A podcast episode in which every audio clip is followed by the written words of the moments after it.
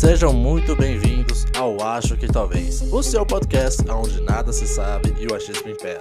Aqui quem fala é o Marcos. E aqui quem fala é o Daniel, e hoje nós vamos falar sobre o What If, a série da Marvel do Disney Plus. Então fica aí com a gente e curte esse papo.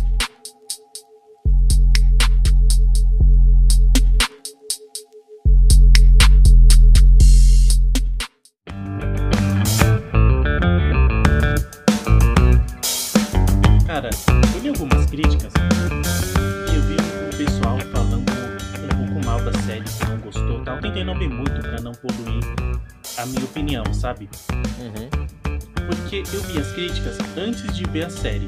E eu não queria tomar muito spoiler e tal, porque eu tava bem ansioso pra essa série, bem animado, porque a gente tá um bom tempo sem ter alguma coisa do universo dos Vingadores, que eu curto pra caramba.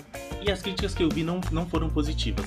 E eu assisti a série, cara, com a expectativa lá embaixo, mas eu curti pra caramba. O que, que você achou? Ah, cara, é sempre aquela parada, né? Quem tem expectativa lá embaixo, geralmente acaba sendo recompensado com a superação das expectativas, né? Assim, de todas as séries da, da Marvel, de tudo que tava programado pra Marvel esse ano, eu lembro que você me falou que o que você mais tava esperançoso era pra What If, né? No começo, antes de perder as esperanças Sim. aí. Porque tinha possibilidade de ser grandioso. E, cara, eu tava muito qualquer coisa pra essa série.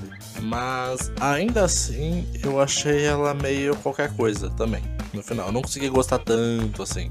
Eu diria que das quatro séries que a gente teve até agora, né, contando WandaVision, Falcão Soldado Invernal e Loki, eu achei que foi a que menos me agradou. Não, digo, não, não chega nem perto de ser ruim, mas eu achei, ah, legal. Mas não me deu vontade de rever. Eu tenho vontade de rever alguns episódios das outras séries. Desse eu não tenho vontade de ver nenhum. O que eu não curti é o oitavo e o nono episódio, que são os dois últimos, eles serem um desfecho e juntarem todos os outros episódios, sabe? Ah, e aquele alerta de novo que a gente sempre esquece, né? Vai ter spoiler de todos os episódios aqui, então se não viu, corre lá pra assistir. Eu não gostei de ser uma historinha, sabe? Porque no início vai te- ele vai te trazendo as histórias lá da Capitã Carter, né, do Star Lord e tal. E eu não gostei disso culminar numa história só, sabe? De estar tudo interligado. Será que tem alguma coisa a ver com o multiverso e o que tem aí por vir? Cara, eu não sei. Assim, o, o que eu entendi do What If pra Marvel nesse sentido é. Como que a gente pode explicar conceitualmente o que é ter um multiverso agora, de fato, institucionalizado, né? Depois de Loki? É que tudo é possível, tudo acontece. Toda e qualquer possibilidade, ela é real. Então eles elaboraram ela de- dessa, de- dessa maneira, de pegar várias extrapolações e verem como tudo se conecta. O multiverso é uma coisa muito diversa e ainda assim coesa. Só que eu não vejo utilidade pra Marvel em si, pro, pro universo Marvel em si. Pra mim me pareceu uma história qualquer. E nesse ponto, a, a conexão no final até eu achei interessante, cara. Porque eu acho que se fossem só as histórias jogadas, eu acho que talvez eu tivesse gostado um pouquinho menos até. Eu acho que foi a Marvel explicando como que funciona o multiverso. Porque em todo Você- episódio. Você falou o que eu quis dizer de uma maneira muito mais simples. Ah, desculpa, então eu não entendi o que, não entendi o que você disse. Mostrando que eu não falei de uma maneira simples. Por quê? Todo episódio começa com o Vigia falando: Ah, tem um multiverso. E nesse mundo aqui aconteceu isso. Todo episódio começa da mesma forma. Da Capitã Carter, ele já começa falando isso. Ah, mas nesse multiverso não tem Capitão América.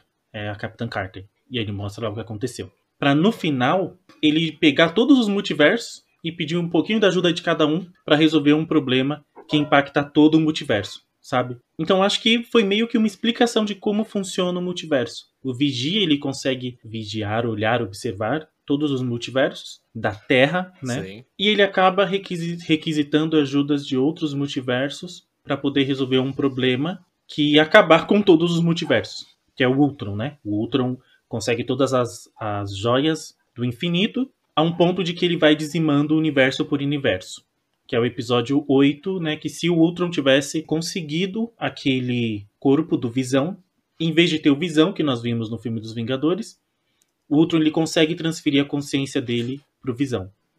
E em seguida ele consegue as joias do infinito e vira fodástico. Num ponto de acabar com Thanos mais rápido que um estralar, um estralar de dedos, né? Que o Thanos aparece todo imponente, surge do portal lá, toma um raio, dividiu no meio e pega as joias do infinito do Thanos. Que eu achei bem exagerado. Vou admitir que me deu uma incomodada nesse ponto aí. É interessante porque esse ponto foi muito simples, né? Pra um.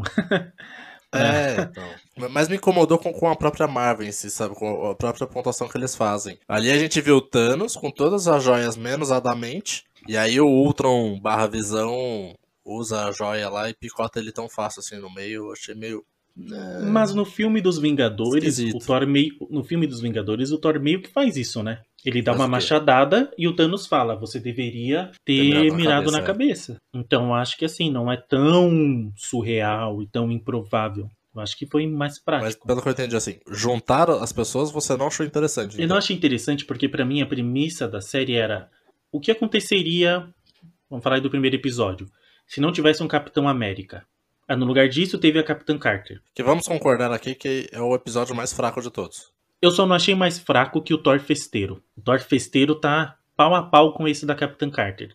Porque o Thor Festeiro é simplesmente dispensável. Eu acho o episódio do Thor Festeiro muito chato também, mas eu acho que ele tem uma diferença da Capitã Carter que eu acho que vai totalmente contra o que é o What If. Porque o What If é, cara, vamos mudar esse detalhe na história e ver como, assim, na teoria do caos, no efeito borboleta, isso vai mudar várias outras coisas. A Capitã Carter não muda nada a história. Isso eu achei chato pra caralho. Isso eu concordo. Porque só muda que em vez de ser um Capitão América, nós temos uma Capitã Britânia, nós temos a Capitã Carter. Porque a história dela é a mesma. É exatamente a mesma. Isso mostra que até lá na frente ela é congelada, ela, ela a- acorda no futuro de novo. No caso, ela não é congelada, né? Muda só o detalhe. Mas ela volta, vira, faz parte dos Vingadores, tem uma relação com a Viúva Negra, tem os mesmos diálogos e tem a mesma luta, sabe? Não muda absolutamente Sim. nada. O Thor Festeiro, pelo menos, é algo que tá diferente. A gente vê o Loki diferente, a gente vê o Thor diferente, a gente vê como a Terra reage de, de maneira diferente à, à chegada dele. Então eu acho que é o único ponto que faz com que o Thor Festeiro seja um pouco acima do, do episódio da Capitã Carter. Que é uma personagem ótima, cara. E que realmente, se tivesse virado realmente o que virou, teria sido bem diferente. Porque naquela época, a gente ter uma Capitã Carter, uma líder militar, ser mulher, não ia ser tão fácil como, como foi ali, sabe? Ninguém ia aceitar ela tão fácil. Sim, eu concordo. Eu não gostaria menos se as histórias não tivessem vínculo. Porque tem vários, várias outras obras que são dessa mesma forma, né? Que as histórias não têm vínculo. Ou se tem um vínculo, é tipo Simpsons, que tá 15 anos e eles conseguem no episódio 100 fazer um vínculo com o episódio 50. Uhum. Fu- Futurama, por exemplo, os episódios podem não ter vínculo e você curtir a obra, porque é aquela história ali e acabou. E você não, sente, você não sente falta. Alguns deixam, a deixam a gente com aquele gostinho de, pô, poderia ter mais essa história interessante tal, mas não fica ruim. Eu, no meu ponto de vista, se os episódios não tivessem vínculo, fosse somente uma história, não como a da, da Capitã Carter, que não muda nada, é, mas como a do Hank Pym, por exemplo, ou a do Senhor das Estrelas, vamos falar do, do Senhor das Estrelas, que é o segundo episódio, que ao invés é, do Yondu vir pra Terra e sequestrar, raptar, como é o nome dele? O filho do Ego, eles levam o T'Challa. Eles levam Pantera Negra. E é totalmente diferente a história. Porque não é a história do Peter Quill vivida pelo T'Challa. É a história do T'Challa. Por exemplo, ele convence o Thanos de não ir à frente com o plano genocida dele. O que é a melhor piada do episódio, talvez da série toda, cara. Que é o Thanos conversando com a galera no bar de. Não, não, mas é uma ideia boa, vai, é uma ideia boa. Faz sentido, pelo menos, faz sentido. mas eles falam, "Ah, mas é, mas é genocídio. E aí eles até falam isso. Ele, não, não, não é genocídio, porque é aleatório. Exatamente. Como eu disse, não é o T'Challa vivendo a história do Peter Quill. Por exemplo, o colecionador usando o- o- os acessórios que ele tem, cara, é muito bom. Ah, ficou legal. Ainda mais que o colecionador é um puta personagem mal aproveitado e mal utilizado ali na, na, na Marvel, né, cara? Que ele aparece duas, três vezes no máximo, ele é qualquer coisa, cara. Eu nunca tinha pensado nele como um potencial vilão e tão poderoso como ele é. E eu acho que outro ponto bom que também tá traz esse episódio é mostrar como o Peter Quill é um bostão, né? Porque, beleza, ele ajudou, fez algumas coisas ali e tudo mais, mas, cara, o que o T'Challa fez, ele... O que ele reformulou ali o universo é impressionante. Mas é diferente também, porque o T'Challa, ele cresceu em Wakanda. Ele era muito, mas muito mais à frente, Wakanda até com tecnologia e tudo, do que o Peter Quill, né? E é diferente, que o T'Challa, ele até, do- no início do episódio, ele falando com o pai. Pô, pai, a gente pode explorar, ajudar as pessoas, não sei. E o pai dele fala, meu, não, não dá, esse mundo não é pra gente, a gente é muito evoluído, eles são muito atrasados. Então acho que tem essa diferença, por isso a gente tem que dar um pouquinho de, não de crédito pro, pro Peter Quill, mas relevar um pouco. Eu sou o Vigia. Eu observo tudo o que acontece aqui. Mas não devo, não posso, não irei interferir. E o episódio 3, que é o do Hank Pym, também é, é totalmente assim, totalmente diferente. A gente vê o quanto o Homem-Formiga é poderoso. E qual estrago que ele pode causar. Eu acho que essa foi uma das maiores coisas de que o What If fez também, que foi dar valor ao Hank Pym, dar valor ao Homem-Formiga. O episódio 3 e o episódio 5, se eu não me engano, são totalmente focados em como o Hank Pym ele poderia destruir tudo, cara. Como ele mexe com coisas extremamente perigosas. Sim, Como extremamente ele é absurdamente delicado. inteligente. No episódio 3, a filha dele morre. É, a filha dele tinha sido recrutada como uma vingadora. E aí, com a morte dele, ele fica revoltado com a Shield, com o Nick Fury, e resolve matar os campeões do, do Nick Fury, né? Ir atrás do Projeto Vingadores e matar todo mundo antes. E ele mata uma galera. Ele chega a matar o Thor, eu não me recordo. Ele mata o Thor, ele mata todo mundo, ele mata todos os Vingadores. Ele, ele faz o avião arqueiro soltar a flecha antes, e aí ele acerta uma flecha no, no peito do Thor. Boa, não lembrava, é verdade. Ele mata o Thor, ele mata o Homem de Ferro. Só pra ter uma noção de como ele é forte, ele mata o Hulk. Na cena do filme do Incrível Hulk, né, cara? Que eu nunca tinha visto a Marvel, Marvel referenciar esse filme. Exatamente, eu curti, curti aquela cena ali. Gostei pra caramba também. Ah, e aí já começa também a pincelar outra coisa que a Marvel tá pedindo desculpa, cara. Ela tá, ela entendeu que ela fez burrada, que é a valorização da Viúva Negra também nessa, nessa série. Porque nesse episódio ela é a última a sobreviver dos Vingadores, né? E é ela que faz toda a investigação até chegar quem é o, o vilão do, do episódio, né? Sim, ela tem papel importantíssimo. Cara, esses dois episódios, não desgostei como o primeiro, eu gostei desses dois, mas eles me davam uma sensação muito estranha de. Beleza, eu tive a introdução disso aqui, agora cadê o resto? Eu- não consegui lidar bem com, com os episódios em si, porque eles me pareciam muito introdutórios. Eu entendi que tinha tanto uma história, a história se fecha de certa maneira, só que ela me apresentava um mundo, ela me apresentava um cenário, e era só isso. Eu ficava, beleza, agora que você vai realmente me mostrar tudo como que é, então beleza. Acabou o episódio 2. agora eu vou ver como que vai ser o, o T'Challa fazendo as paradas no mundo, agora que ele tem a- as coisas do, do colecionador, agora que ele tem esse poder maior, agora que ele tá indo pra Terra e reencontrando a família dele, mas ali acaba a história, fica só no imaginário. Episódio 3, ah, agora o Loki tá mandando no planeta, ele domina a porra toda, e vai ter que chamar a Capitã Marvel pra resolver a parada. E acaba o episódio, e me deixa no imaginário, sabe? Eu, eu sentia que o What If, ele ia explorar muito, mas no, no final eu sentia que eles exploraram muito pouco. É como se eles terminassem todo o episódio com uma cena pós-crédito. É. O episódio do Hank Pym não precisava daquele final com o Loki. É, eu acho que o único episódio que teve um desfecho, é, que teve começo, meio e fim, foi o do Doutor Estranho e o do Thor, Fes- e do Thor Festeiro, se eu não me engano. É, entre aspas, assim, tratando primeiro do, do episódio do Doutor Estranho, que até acho que até por isso foi o episódio que eu mais gostei, ele tem o fechamento, porque ele acaba com a, com a desgraça toda. Primeiro que eu gostei pra caramba de ver essa, esse What If, né, esse do Doutor Estranho, mostrou como, cara, ele é realmente um personagem extremamente poderoso, porque ele pode acabar com tudo, tudo depende da motivação dele, porque a linha que, que que muda o nosso Doutor Estranho pra esse Doutor Estranho é absurdamente tênue também. Era, né? Até na, na questão da formação dele. E eu acho que a Marvel tá querendo falar que a gente vai ter o Shuragora no, nos próximos filmes, cara. Porque ele aparece na Capitão Marvel, aquele dos tentáculos, ele aparece com o Doutor Estranho aqui também. Eu sei que ele é uma entidade cósmica extremamente poderosa e com o filme do Doutor Estranho chegando aí, eu acho que eles estão querendo pincelar isso já também pra gente. E ele é tão poderoso que lá no último episódio, no desfecho, ele não só bate de frente com o Ultron, o Ultron usando todas as joias e ele com alguns feitiços, como ele impede que os outros, eles ficam ali com um bloco e não tomam dano. E ele é muito foda, realmente. O que acontece nesse episódio? Em vez dele sofrer o acidente e perder o movimento das. Não movimento. Ele não perde o movimento total, né? Ele perde o movimento parcial, o que limita, limita os movimentos dele ele não consegue mais fazer cirurgia, ele não pode ser médico e ele era muito orgulhoso porque ele era o fodão da, da É, cirurgia. pra, pra um neurocirurgião é a mesma coisa que perder as mãos, né? E ao invés disso, ele perde a mulher dele. É, Ele perde o coração. E aí ele tem a mesma motivação, ou melhor, a mesma motivação não, né? Mas ele tem uma outra motivação para buscar as artes místicas e para ser muito foda nas artes místicas.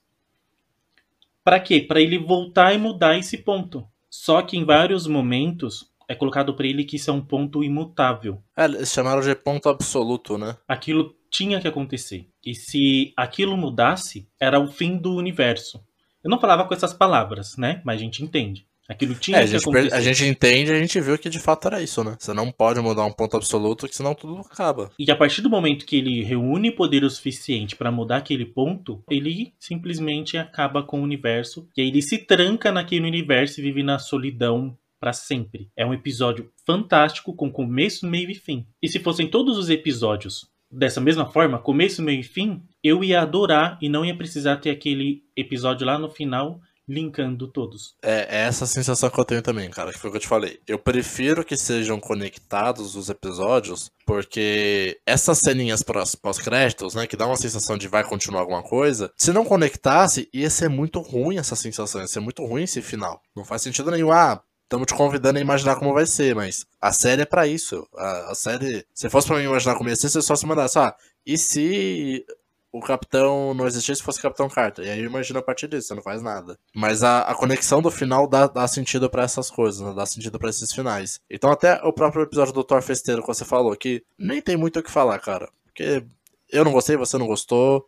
As piadas são bobas ali no negócio. E a gente fala, ah, o do Thor ele finaliza pelo menos a história. Mas ele só finaliza porque ele tem conexão. Porque se não conectasse, ia ser um, o pior final de todos. Que é, mano, da onde que veio esse Ultron Visão? E o que, que ele veio fazer aqui? Como é que ele tá aqui, né? Mas mesmo os episódios 8 e 9 sendo desfecho, que o 8 é episódio do Ultron e tem início a saga do Ultron de destruir todos os multiversos. O episódio 9 o desfecho disso, mesmo assim, não dá um desfecho para as outras histórias. É, não, não, dá. Mas dá, me deu mais sentido de ter. Vi, eu falei, meu, por que, que eu tô vendo essas histórias inacabadas? Pelo menos eu entendi o porquê disso. Me deu um sentido a mais que me deixou um pouco mais satisfeito do que eu tava antes. Não tive essa sensação, porque eu só fiquei mais frustrado. Porque, por exemplo, no episódio da Capitã Carter, tem um final lá, e aí quando o Vigia vai recrutar ela, ela tá tipo numa outra missão. Ele tira ela no meio da missão. Então, assim, continuou aquele universo lá. Poderia ter tido um começo, meio e fim o episódio, e ele ido lá e retirado as pessoas em certos pontos da história para trazer para o universo para lutar contra o Ultron, para depois devolver no mesmo ponto. Mas o episódio do Loki, o que, acontece? É gerado um outro uma outra equipe de vingador, de vingadores. O Loki vira o comandante da Terra. E a gente não sabe porque não é nem o Loki virando o comandante da Terra. Não, fica em aberto. Tá, nesse ponto eu- eu- é isso mesmo. Eu, eu também não gosto que fique aberto, mas se é pra ficar aberto, ter o, o finalzinho ali conectado pelo menos me deixou um pouco mais satisfeito, um pouco mais integrado ao todo. Até mesmo o episódio dos zumbis, cara, que eu achei que ia ser um episódio que eu falei, beleza, esse, esse tá bem avulso mesmo. E que tinha de tudo pra ser um episódio que fechava bem, mesmo tendo continuidade. E isso que eu fiquei puto, cara, com esse episódio, porque episódio 5, episódio dos zumbis, o, vem um vírus lá do, do universo quântico, e transforma todo mundo em zumbi. O que eu tava adorando, eu tava gostando das piadas, com referência ali à Zumbilândia, etc. É um episódio tenso pra caramba, que eu achei bem obscuro. A gente já introduziu logo de cara Doutor Estranho Homem de Ferro como zumbi, ainda com os poderes e ainda com a armadura, o que é bem assustador. E eles conseguem a cura da parada, cara. Eles vão pra Wakanda pra espalhar a cura da parada. E aí falei, beleza, cara. Acabou a história aí, eles conseguiram a cura, estão indo pra Wakanda porque eles vão espalhar a cura. Fechou a história, não precisa ter uma continuidade. E aí você me coloca a cena pós-crédito desgraçada, me mostrando o Thanos zumbi. Pra quê e por quê? O que quer dizer o Thanos zumbi? Ele tá em Wakanda? Wakanda tá destruída? Ou ele vai impedir alguma coisa? Ele é um novo empecilho pra história? Eu, eu nem entendi o final, sequer. Eu acho que isso que é o mais frustrante, sabe? Que você fica se fazendo essas perguntas e você não tem a resposta. Eu achei muito bom a premissa, muito boa a premissa deles continuarem usando os poderes e sabendo usar os poderes. Tem a feiticeira escarlate usando os poderes. Então ela não vira uma zumbi e fica totalmente, sei lá, madrugada dos mortos. O zumbi tonto, que não sabe subir uma escada, que não sabe pular uma cerca. Não, ela vira uma zumbi sendo a feiticeira escarlate. Então usando os poderes dela. Quando a Vespa morre, ela morre gigante. O que é assustador também. E aí ela volta zumbi gigante. Poderia terminar igual o filme do Eu Sou a Lenda, do Will Smith. Ele encontra a cura, ele se sacrifica, e aí a mulher e a menininha lá vão para um lugar seguro com a cura para produzir a cura. Não mostra elas produzindo a cura, só mostra elas chegando no lugar com a cura. Você entende o que aconteceu depois, que ele te indica, ele não mostra tudo. Humanidade conseguiu, agora temos a coisa. É, perfeito. Exatamente, agora não é o que acontece nesse episódio. Chega e tá o Thanos lá, pra quê? É, é aquela parada, tipo assim, mano, é legal ver o Thanos zumbi? é da hora, mas tem que ter motivação, tem que ter um porquê, cara. Você não pode só me jogar um negócio assim porque sim. É, é aquilo que a gente falou. No, no final, por exemplo, do T'Challa, Faz sentido que ele descobriu que o planeta Terra não foi destruído, ele vai voltar pra Wakanda. Faz sentido o, o Loki dominar tudo e o Nick Fury ter que recorrer à Capitã Marvel. A gente entende. Tinha o porquê e pra quê. Nesse dos zumbis nem tem, cara. Ah, mas aí é porque isso foi na época que o, o Thanos tava vindo, porque aparece o, os capangas dele ali no começo. Cara, era só não ter. Era só escolher que foi outra época. Evitava esse problema, sabe? Isso ainda abre outro leque. É que no caso, nesse episódio, o Hank Pym vai atrás da mulher lá no mundo quântico. Quando ele encontra com ela, ela pegou um vírus, ela é uma zumbi, ela morde ele lá e voltam os dois e espalham o vírus pra Terra. Ainda abre outro leque, como que isso chegou no Thanos? Tipo, ele chegou na Terra para invadir a Terra sem o vírus e ele foi contaminado lá? Ou isso chegou no espaço de alguma forma? Então só abre mais um leque, mais questionamento. Não precisava ter terminado daquela forma. Poderia ter terminado no jato que eles estão, a, a caminho de Wakanda, com a cura. Eu sou o Vigia. Eu observo tudo o que acontece aqui. Mas não devo, não posso, não irei interferir. Cara, o último episódio que a gente nem comentou também, porque cai no mesmo problema desses, é o do Killmonger. Que eu gostei bastante desse episódio. É, é aquela coisa, a premissa eu acho bem legal. Que o Killmonger ele salva o Tony Stark, a partir disso eles começam a trabalhar juntos, etc. Só que eu achei muito esquisito, porque não sei se foi a mesma sensação que você teve. No filme do Pantera Negra, a, a sensação que eu tenho é que o Killmonger, ele era um herói com as motivações erradas, com os meios errados. Ele era muito violento, ele não, não media o, os meios desde que chegasse nos fins que ele, que ele almejava. Certo. Nesse e se, eu sentia que ele tava muito mais vilãozinho, sabe? Muito mais malvado. E aí eu fiquei um pouco incomodado com isso. Eu não sei se a gente teve muito mais tela com ele aqui, talvez, e, e, é equivalente ao que a gente foi apresentado antes, mas eu senti um pouco mais de vilania dele do que o normal. Já falo, desculpa aí, é porque chegou o nosso iFood enquanto a gente conversava. Enquanto alguns pra gente perdem um patrocínio. No filme do Pantera Negra, o Killmonger tem uma motivação que no episódio do Orif é totalmente diferente. No episódio do Arif eu senti mesmo que era só o vilão, sabe? Fazendo isso para se vingar do que fizeram com o pai dele e com ele. O filme do Pantera Negra, não fiquei com, com a impressão de que ele buscava vingança. Fiquei a impressão que ele buscava, além de uma reparação ao que foi feito com ele, ele tinha consciência de como Wakanda era evoluída e do quanto o Wakanda poderia contribuir para melhorar a situação de várias pessoas. E no episódio do Orif não tem essa mesma motivação, é só vingança. Então acho que descaracterizou o Killmonger que a gente conhece do filme. Ali é outro Killmonger, totalmente diferente, vingativo e. Eu admito que eu fiquei até um pouco confuso em certo momento em qual era a motivação dele. No sentido de, quando vai começar ali a, a guerrinha de Wakanda com, com os Estados Unidos, eu não entendia muito bem de que lado que ele tava, o que, que ele tava querendo ao certo. Eu falei, mas ele quer que os caras realmente destroem Wakanda? Pra ele reerguer, ou ele quer que os caras atacam pra ele fingir que tá salvando uma canda, ou ele quer. Eu não sabia o que ele queria mais, sabe? Eu falei, mano, tá difícil acompanhar é, essa é história. É porque foi conspiração em cima de conspiração e a gente sempre vinha uma maior e, e punch em cima de punch e a gente fica meio perdido, né? É. Um detalhe legal que eu gostei é que o, o Homem de Ferro acaba mudando a forma das armaduras dele, né? Fica aquele formato muito mais japonês, né, de, de armadura. E me pareceu um easter egg do Michael, do Michael B. Jordan, né, que é um cara puto otaku, né. Então eu tenho quase certeza que devem ter puxado mais pelo ator do que pelo personagem mesmo. Mas assim, você comprou aquele Homem de Ferro porque ele me incomodou um pouco. Em que sentido? Ele parecia uma criança inocente. Ah, mas até aí eu acho que ele sempre foi. O cara salvou ele e ele virou devoto do cara. Tudo que o cara falava, que o Killmonger falava era amém. Ele me parecia muito inocente e burro em certo ponto. É que, cara, é, é, o Homem de Ferro do começo, começo, começo do MCU, cara. Mas o Homem de Ferro nunca foi inocente daquela forma. Então, eu acho que era, cara. Eu acho que. Porque assim, o que acontece? A gente vê o Homem de Ferro perdendo a inocência dele logo no começo do filme. Porque nos primeiros cinco minutos ele é capturado e a partir dali já era, mano. Ele não é mais inocente. Ele vê que a vida dele tá em risco com as coisas assim, as pessoas estavam focadas nele, estavam indo atrás dele. Então eu acho que como ele não teve esse crescimento, ele ainda tinha muito do playboy nele, sabe?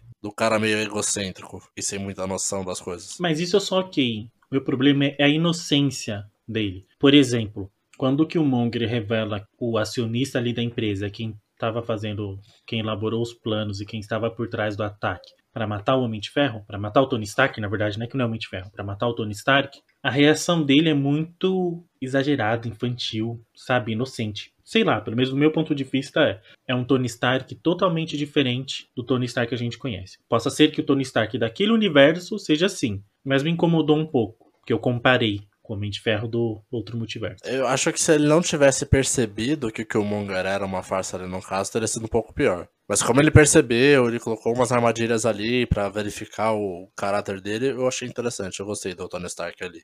E gostei que ele, ele ainda assim morreu meio que como um herói, né? Que ele tentou parar o Killmonger. Como fecha esse episódio que eu não lembro? Cara, fecha com o Killmonger, ele toma o controle de Wakanda e a Pops e a Shuri se unem para tentar ir contra ele. Nossa, é verdade, é mais um episódio que não tem desfecho. Mais um que acaba com cena pós-créditos. Nossa, e, e, esse aí, assim, ele acaba bem mal acabado, Ele né? acaba com uma cara de metade do episódio. Realmente, o único que tem um desfecho bom é o do Doutor Estranho. Talvez por isso seja o melhor episódio de muitos, né? O episódio preferido de muitos que eu vi.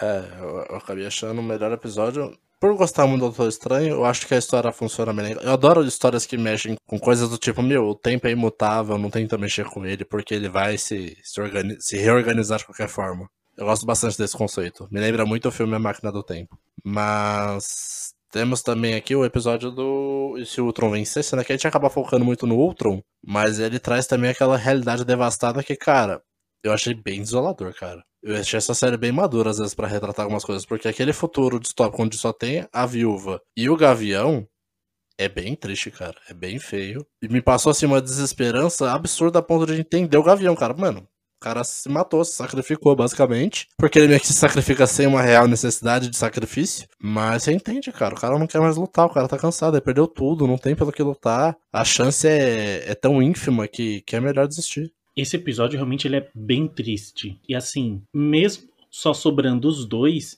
eles continuam lutando pra destruir o Ultron. Não tem mais ninguém no planeta. Os dois são os últimos sobreviventes. E eles continuam buscando uma forma de derrotar o Ultron. É, assim, eu não entendi se eram. Eu, eu entendi, na verdade, que eram só eles no planeta, e isso me deixava confuso. Eu ficava pensando, eles estão lutando pelo quê? É por sobrevivência? Porque não parecia ser por sobrevivência, sabe? Eu falei, cara, aí beleza, você matou o Ultron. Não tem mais nada, cara. O mundo já era. Eu- é que eu senti assim, tipo a frase do Tony Stark, se a gente não puder defender a Terra, a gente vai vingá-la. É, pode ser. Meio isso. Faria mais sentido. No episódio do Doutor Estranho, o Doutor Estranho, quando tá bem carregado de poder ali, absorveu várias criaturas místicas e tal, ele percebe o Vigia. E nesse episódio do Ultron, ele não só percebe o Vigia, como ele vai atrás do Vigia. E é através desse, dessa percepção, dessa descoberta dele, que ele começa a devastar os outros universos. É, e naquele momento, cara, pra mim é claro que deu pra ouvir o som do cu do Vigia trancando, cara. Porque olha, o desespero bem feito ali. Ele é muito poderoso, o Vigia, né? Eu fiquei impressionado com isso também, que eu nunca tive noção certo de quão poderoso o Vigia era. Mas como eles colocaram o sarrafo do, do Ultron lá em cima pra ser uma criatura absurdamente poderosa, e o Vigia ficou ali meio pau a pau, perdendo por muito pouco pro Ultron, né? Fiquei bem impressionado. Aliás, outro ponto também que a Marvel pediu desculpa, mas acho que ela, ela tem que pedir mais desculpa ainda por isso agora é que da hora foi ver a Viúva Negra com o escudo, cara, do Guardião Vermelho. Eu como queria ter visto a... Eu queria muito ter visto isso em live action, a Natasha com o escudo. Do Guardião Vermelho? É, tem uma hora que ela acha o escudo do Guardião Vermelho e ela usa, e aí, no último episódio, o escudo do Guardião Vermelho. Eu achei muito legal Ah, isso. verdade, verdade. Combinou demais com ela. Eu li um pouco a respeito e vi que o Vigia não interfere pelo no mútil, né? Porque ele interfere várias vezes. É, sempre isso. Ele não pode interferir, mas no final ele interfere. Mas ali eu vi que faz total sentido, porque se ele não interferisse, só ia restar ia os. Vigias no universo. E nem isso, talvez, né? Porque ele tava indo até atrás do Vigia já. Sim, é, mas ele foi atrás do Vigia, mas o intuito dele era os multiversos. Então ele partiu para os outros multiversos, continuou, né, a devastação dele. Ou, ou não, acho que ele deu um pause para trás do Vigia, né? É, não, na verdade, assim, ele tá destruindo todo o universo. Aí chega uma hora que ele, ele percebe que ele basicamente destruiu quase tudo. E aí ele perde o propósito. E nessa meditação ele acaba, sei lá, aumentando a percepção dele. e aí acaba ascendendo. E aí ele percebe a presença do Vigia, consegue chegar até o Vigia. E a partir dessa presença do Vigia, ele consegue entender que existe um multiverso e aí ele aprende a se locomover. Então ele vai atrás do Vigia pra dar um pau nele e depois ele começa a, a ser o destruidor de universos aí. Então, assim, eu acho que faz total sentido ele intervir, porque senão não ia ter mais nenhum multiverso, né? Porque dali o Ultron ia dar um jeito, porque ele tá muito overpower, muito overpower. Ele ia dar um jeito de descobrir os outros vigias nos outros universos, entendeu? Multiversos. É que essa série é focada só no multiverso da Terra, mas dá a entender que tem outros multiversos de outros planetas. É, e teve multiverso que a gente não viu até, porque no último episódio, um dos guardiões do multiverso que é recrutado é a Gamora. E a gente não viu o universo dessa Gamora, não teve episódio dela. Pelo que eu vi, eles realmente não tiveram tempo de finalizar o episódio. Sempre tem, né? O episódio Sempre tem perdido, episódio o episódio que.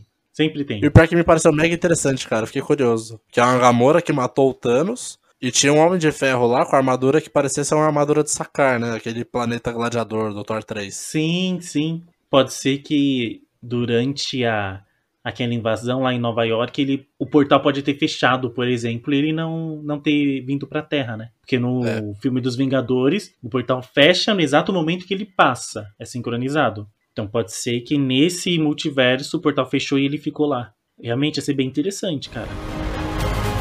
Eu sou o Vigia. Eu observo tudo o que acontece aqui. Mas não devo, não posso, não irei interferir. Nesse eu tenho que voltar a fazer a ressalva. A Marvel tá pedindo desculpa pra Viúva Negra, mas ela também tá zoando com o Gavião Arqueiro bonito, cara. Porque, beleza que a Viúva Negra é toda treinada, mas aquele disparo de arco flecha que ela fez, cara, pelo amor de Deus. Nossa, é verdade. Ela tava numa moto, longe pra caramba, longe pra caramba, e atirou na fé. Atirou na fé. Porque ela atira antes da Capitã Carter chegar. Mais uma vez, a gente vê que atirar com arco e flecha não é superpoder. É treino ou sorte. Mas o que mais você não gostou nesse episódio? Ou que quais outras ressalvas você tem? Da escalação do Thor Festeiro. Não fez sentido nenhum pra mim, esse Thor Festeiro. Ah, Eu, eu consegui entender o porquê de várias pessoas, mas o porquê o Thor Festeiro tava ali eu não entendi. Porque assim, tem Thor muito mais poderoso que ele lá. Mas qual foi o Thor que deu um pau na Capitã Marvel? Ele. Então, ele bateu de frente com com a Capitã Marvel, mas qualquer Thor poderia bater de frente com a Capitã Marvel, então. Eu não consegui acreditar que aquele Thor é mais poderoso que a maioria dos Thors. Eu acho que nerfaram a Capitã Marvel. Isso eu fiquei Pra um pouco caramba. chateado. Pra caramba. Porque a Capitã Marvel, ela dá um pau no Thanos. É que o Thanos foi nerfado também. O Thanos, ele dá um pau na- no Thor, no Homem de Ferro e no Capitão América. Sem usar joias. É só porradaria mesmo. E no mesmo filme, a Capitã Marvel vai pra cima dele. E assim, fica bem claro que se ele não usasse a joia do poder, se eu não me engano, ele ia dar um pau nele. E outra, o Thor que ele enfrenta nessa ocasião é o Thor que tá mais consciente de seus poderes, que entendeu como usar melhor o raio e o trovão, e é o Thor que tá com o Rompe Tormentas, que é um machado muito mais poderoso que o Mjolnir. É, e esse Thor, ele é mais poderoso que o Thor festeiro. Bem mais poderoso, porque esse Thor, por exemplo, ele é o deus do trovão mesmo. Ele não precisa do Mjolnir ou de qualquer outra arma pra usar os poderes dele. Isso eu achei um pouco incoerente tudo, mas eu entendi que eles estavam querendo reutilizar todos os filmes ali que eles tiveram. É que eu particularmente acho que assim, ah, deixamos de ter o episódio da Gamora pra ter o episódio do Thor Festeiro. Eu falei, poxa, que tivesse o da Gamora então, que parecia mais interessante. Mas de resto eu gostei bastante. Eu gostei de, ah, a Gamora tem uma máquina que destrói gemas, mas a dela, como são joias do infinito de outro universo, não conseguem destruir a desse universo. Isso eu achei bem interessante também. Eu achei isso um pouquinho cansado. Ah, cara, eu gostei que assim, eu manjo um pouco de quadrinhos, mas uma das poucas coisas que eu lembro é que tinha essa parada mesmo que o, One Above All, ele fez joias pra cada universo. As joias elas são únicas. Elas funcionam de maneiras diferentes em cada universo. Tanto que é o porquê elas não funcionam na TVA, porque elas não estão incluídas em nenhum universo de fato. O que eu não achei que fez sentido é o Vigia, por exemplo, não chamar a Capitã Marvel. Ele não chama. É, aí dá pra dar a desculpa que ele deve ter olhado os futuros, não sei o que, viu que esse grupo ia ser mais eficiente, mas até aí fica meio, ah, sei lá. Eu sou o Vigia. Eu observo tudo o que acontece aqui. Mas não devo, não posso, não irei interferir. Eu acredito que eu teria gostado mais se fossem histórias como do Doutor Estranho. Começo, meio e fim. A sua ação tem uma consequência e agora você arca com essa sua consequência. E esse é o desfecho. Não, como a gente disse, em cada episódio fechar com uma cena pós-crédito, que não vai ter continuação. Entendeu? As histórias não têm desfecho E, sinceramente, eu não acho que a Marvel foi corajosa de verdade, sabe? Não, ela, ela apostou no, no fácil. Não apostou muito longe, não. As coisas que ela poderia arriscar, sei lá, colocar um personagem como vilão, alguma coisa, ela arrisca fácil. Então, por exemplo, ela faz o Doutor Estranho virar vilão. Mas ele não é vilão de verdade. Ele só tá corrompido porque ele tá. Ele ama e ele não tá vendo o que tá acontecendo. Então ele acaba destruindo tudo sem querer, mas ele tá arrependido. A gente vilaniza o Hank Pym, que é um personagem que quase não aparece, ninguém tem conexão com o Hank Pym direito. Então eles jogaram muito, muito no, no fácil, cara. É, muita gente nem lembra, porque o Hank Pym ele apareceu só no primeiro filme do Homem-Formiga. E a solução da batalha, você gostou? Do Killmonger e o Ultron ficando presos ali. Killmonger e o Ultron, na verdade, é o Killmonger e o, e o Zola, né? Sabe aquele nem fede nem cheira? É, ficou bem assim. Foi muito mais satisfatório para mim ver o, o Vigia dando um novo mundo pra, pra Viúva Negra do que esse final em si. Como você disse várias vezes, né? A Marvel pedindo desculpa de várias formas pra Viúva Negra, né? Não, aquela frase de. Esse é um mundo que perdeu a sua viúva negra. E a gente fica, cara, a gente entende como é isso. A gente entende Sim. como é não ter mais a viúva negra. Então os finais não foram corajosos, nem trouxeram alguma coisa assim, nossa, e, e agora? Quando eu trouxe esse nossa e agora, foi um nossa e agora ruim. Foi chegar em Wakanda todo mundo zumbi. E agora? E agora acabou. Então trouxe frustração, na verdade. Uhum. O episódio do Hank Pym, como eu disse, foi o que eu mais curti, porque mostrou uma ótica totalmente diferente dos heróis morrendo, sabe? O do Ultron até o momento ali que entra o Vigia, se não tivesse entrado o Vigia e o Ultron acabando com todo o universo, é um final diferente, um final É um corajoso. final ótimo. E o Ultron finalizar se perguntando, e agora? Maravilhoso. Era um fechamento perfeito pra mim. Ou ele simplesmente simplesmente ficasse no mundo dele, meio, sabe o Dr. Manhattan, Sim, quando vai se se isolar isola na lua? Meio assim. Então fica aí, Dan. Qual o seu ranking de, sei lá, os três melhores episódios? O episódio que eu mais curti foi do Hank Pym. Segundo, do Doutor Estranho. Foi um episódio muito bom. Foi corridinho, foi no time certo. Começo, meio e fim. Perfeito. Uhum. Eu poderia ficar com o terceiro da Capitã Carter. Capitão Carter, cara? Da Capitã Carter. Da Zumbilândia eu não curti muito por causa do final. O episódio todo é muito bom, mas o final estraga. Ou melhor, eu troco. Já mudei de opinião. O da Zumbilândia. Porque se tira aquele final dele O chegando episódio é em muito Wakanda, bom. É muito bom. É, pra mim eu tava re- relevando isso também, cara. Pra mim, primeiro disparado é o do episódio do Doutor Estranho. Acho que ele funciona muito bem. Em segundo, eu coloco muito o episódio da criação do Ultron, lá onde ele venceu e etc. Eu gostei muito daquele clima pós-apocalíptico, sabe? Me trouxe muito um clima meio Old Man Logan, onde o mundo tá Sim. uma merda e as pessoas estão convivendo com isso. E pra mim, o terceiro é do zumbi, cara. Porque por mais que aquele final destrua o episódio, destrua o episódio não, né? Mas destrua o final perfeito que tava tendo. Eu gostei muito do episódio, eu entrei muito na vibe e gostei muito de ver os, os heróis e vilões como zumbis. Então fica aqui nossas considerações sobre o Ori. Vai lá no nosso Instagram. Comenta sua top 3 lá pra gente também, no arroba acho que talvez podcast. E ficamos aqui na guarda, né? Vamos ver se vai ter alguma interação talvez com o universo principal da Marvel. Eu vou seguir aqui torcendo pra que aquele universo presenteado com a Viúva Negra seja o nosso. Eu sei que não ia fazer sentido nenhum, mas eu queria muito isso. Pelo amor de Deus, Marvel, corrige isso.